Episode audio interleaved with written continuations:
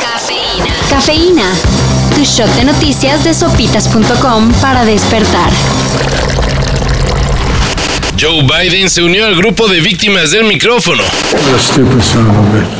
Durante una conferencia de prensa, el presidente de Estados Unidos creyó que ya lo habían desenchufado y luego de contestar de manera un poquito sarcástica la pregunta que le hizo un reportero sobre la dura inflación que enfrenta el país, remató con un ¡qué estúpido hijo de p!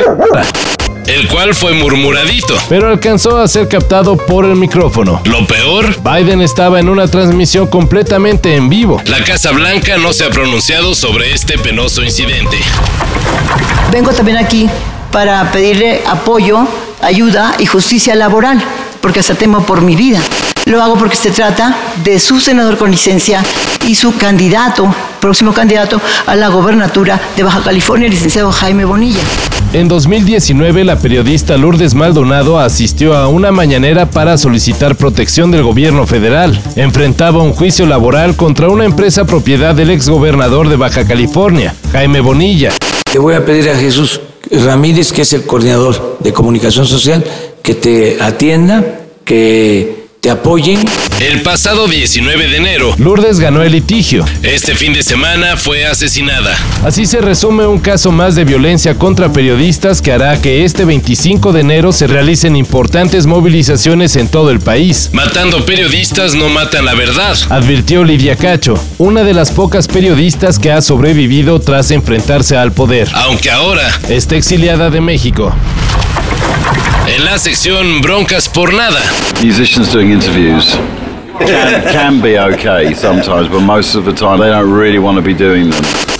Damon Albarn se ganó el desprecio de Taylor Swift solo por decir en una entrevista que la intérprete de Bad Blood no escribe sus canciones. Al menos no solita. La coescritura es muy diferente a la escritura, aseguró el líder de Blur y Gorillaz, para luego comentar que le parecía más atractivo el trabajo de Billie Eilish. En respuesta, Taylor Swift aclaró que ella sí es autora de todas sus canciones y además a partir de ahora se declara no fan de Damon Albarn. No es para tanto, ¿sí? Bueno, eso habría que decírselo a los fanáticos de ambos, que se están dando con todo en las redes.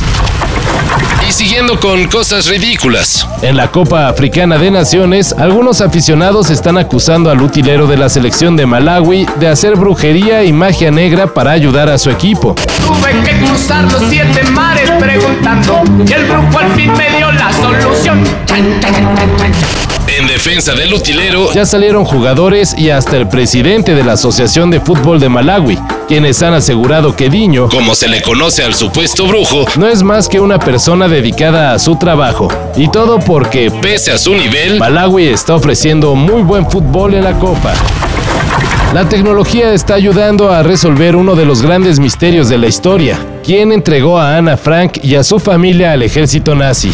Basado en inteligencia artificial, análisis de macrodatos y pruebas de ADN, un detective jubilado del FBI y un equipo liderado por un productor de medios en Holanda han llegado a la conclusión de que tan infame acto fue perpetrado por Arnold Vandenberg, un notario judío de Ámsterdam que murió de cáncer de garganta en 1950. Los especialistas en el holocausto y en la vida de Ana Frank no descartan la nueva información, pero piden que sea investigada más a fondo. Para esto y mayor información en sopitas.com. Cafeína.